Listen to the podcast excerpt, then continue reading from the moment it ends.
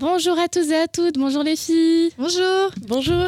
Nous sommes trois étudiantes en classe préparatoire littéraire au lycée de Cornouailles à Quimper et nous avons l'option théâtre. Euh, nous allons aujourd'hui vous présenter la comédie française qui est le Graal du théâtre. Elle est aussi associée à Molière, même si nous avons peu de connaissances sur la comédie française, elle est tout de même liée à des clichés. Tout d'abord, Juliette va nous présenter l'historique et la localisation. C'est ça. Moi, je vais vous présenter comment est-ce qu'on peut rentrer à la comédie française. Lilou expliquera la hiérarchie et l'organisation à l'intérieur de celle-ci. Ensuite, nous évoquerons Molière, puis Juliette terminera par l'actualité. Exact. Tout d'abord, Juliette, explique-nous. La comédie française, ça existe depuis combien de temps? Alors tout ce que je sais, c'est que la comédie française, c'est de l'histoire ancienne. Et ça date depuis 1680, et ce sur ordre du roi. Alors, concrètement, c'est une réunion de deux troupes euh, parisiennes, dont l'hôtel, la troupe de l'hôtel euh, Guénégo et la troupe de l'hôtel Bourgogne. Et les comédiens ont le monopole de pouvoir jouer à Paris. Alors forcément, ça va susciter beaucoup de jalousie, notamment de, euh, euh, des comédiens italiens qui vont être les principaux rivaux des comédiens parisiens. Oui, bien évidemment. Ah bah, tout le temps, ils sont toujours là. Et donc, ce qu'ils jouent, c'est principalement les pièces de Molière, de Racine, de Corneille et d'autres petits auteurs aussi de l'époque dont on connaît pas connaît pas bien nous en fait.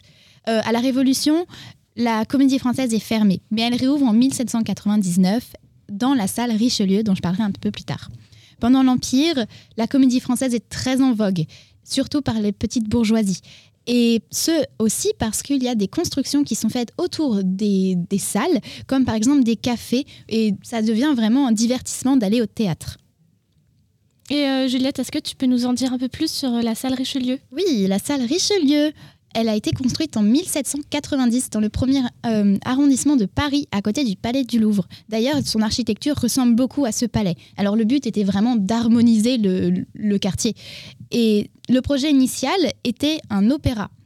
Alors Maintenant, la comédie française, avant, elle avait quand même d'autres salles. Et la salle Richelieu devient vraiment la salle officielle de la comédie française en 1799. Mais du coup, il n'y a que la salle Richelieu à la Comédie Française? Eh bien non, maintenant il y en a encore deux autres. Il y a le théâtre du Vieux Colombier qui se situe à Saint-Germain-des-Prés, qui compte à peu près 300 places, qui a été créé en 1913 et qui a été racheté par l'État en 1986. Et le studio théâtre qui se situe dans le carrousel du, Louvre, qui est la septième salle inaugurée de la comédie française en 1996. Alors les programmes respectifs sont très différents. Donc on a parlé notamment du répertoire pour la salle Richelieu, qui compte maintenant 3000 œuvres, hein. donc on n'est pas non plus sur quelque chose de très répétitif. Dans le théâtre du Vieux Colombier, c'est quatre créations par an qui sont présentées, et le studio théâtre préfère quelque chose de beaucoup plus proche du public, donc des, des captations en direct ou alors des pièces qui sont plus pour les enfants. Merci Juliette pour ces petites précisions historiques. Mais Morgane, explique-nous comment fait-on pour rentrer à la comédie française? Alors tout d'abord, la comédie française, elle est composée de 60 élus et ils ont tous commencé en tant que pensionnaires. Euh, les personnes qui vont les désigner en tant que pensionnaires, elles, elles constituent un conseil de six directeurs généraux et de comédiens. Donc en fait, ils vont décider s'ils vont rester pensionnaires, devenir débarqués ou sociétaires. Mais ça, Lilou, c'est toi qui nous le diras plus tard. Avant d'entrer à la comédie française, on peut passer par plusieurs écoles. Par exemple, le Théâtre national populaire, l'École nationale de théâtre ou encore le Théâtre national de Strasbourg. Mais ça a l'air quand même super élitiste, non? Bah, ça c'est un peu un cliché, parce qu'en fait la comédie française elle est souvent désignée comme un moule, c'est-à-dire que ce serait un endroit fermé, inaccessible, il y aurait un certain comédien type, mais ce cliché est assez contesté, parce qu'en fait maintenant il y a différents profils de comédiens.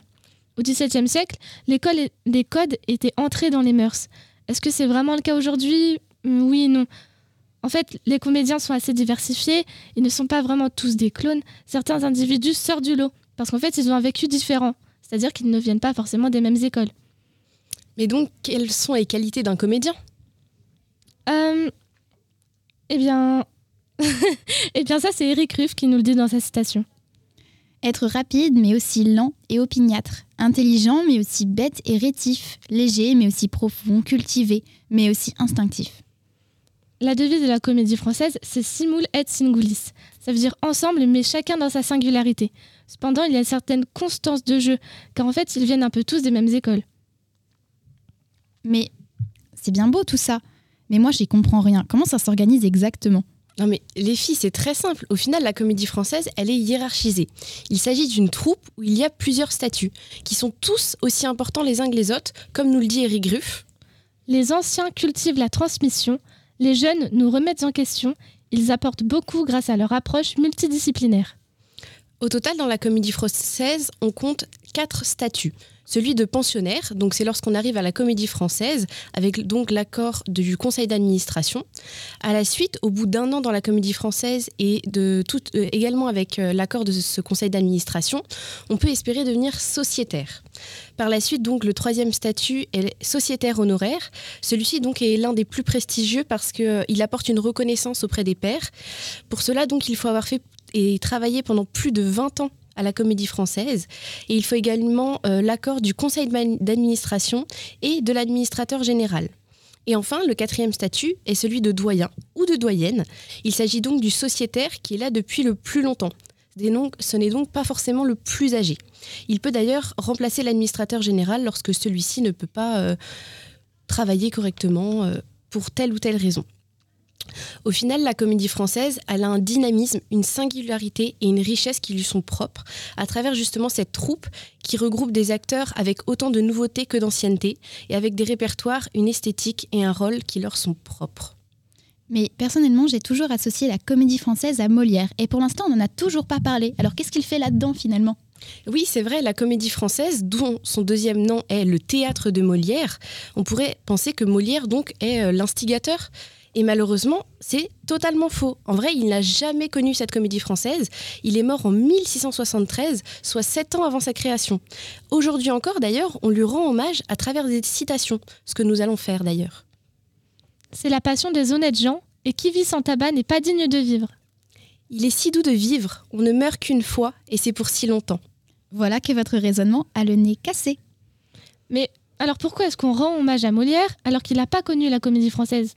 Eh bien, c'est très simple. En fait, il s'agit simplement de l'auteur qui a été le plus joué. En 340 ans, il y a eu plus de 177 spectacles de ses œuvres qui ont été interprétés sur la scène de la comédie française. Tout a commencé en 1682 avec Lagrange et Armand Béjart qui publient ses œuvres complètes. De là, donc, elles ont commencé à être interprétées sur la scène de la comédie française. Et en 2022, soit pour son 400e anniversaire, toute la programmation lui était consacrée. D'accord, on a parlé du passé, mais Juliette, est-ce que tu peux nous dire qu'est-ce qui se joue aujourd'hui? Oui, alors comme a dit Lilou, l'année dernière, c'était que du Molière. Et aujourd'hui, depuis le 25 février et ce jusqu'au 14 mai, vous pouvez aller voir une adaptation de Marcel Proust, Le côté des Guermantes.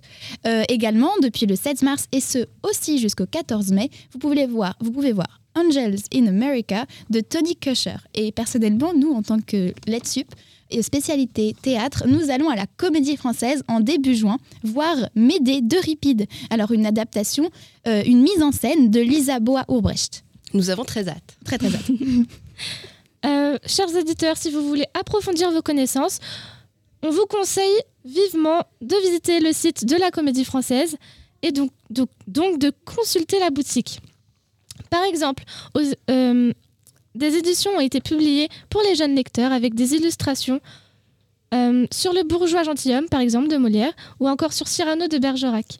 Si vous voulez en apprendre plus sur Molière, on vous conseille vivement sa, sa biographie pardon, rédigée par Georges Forestier, elle aussi disponible sur la boutique du site. Au revoir tout le monde, au revoir les filles. Au revoir. Merci.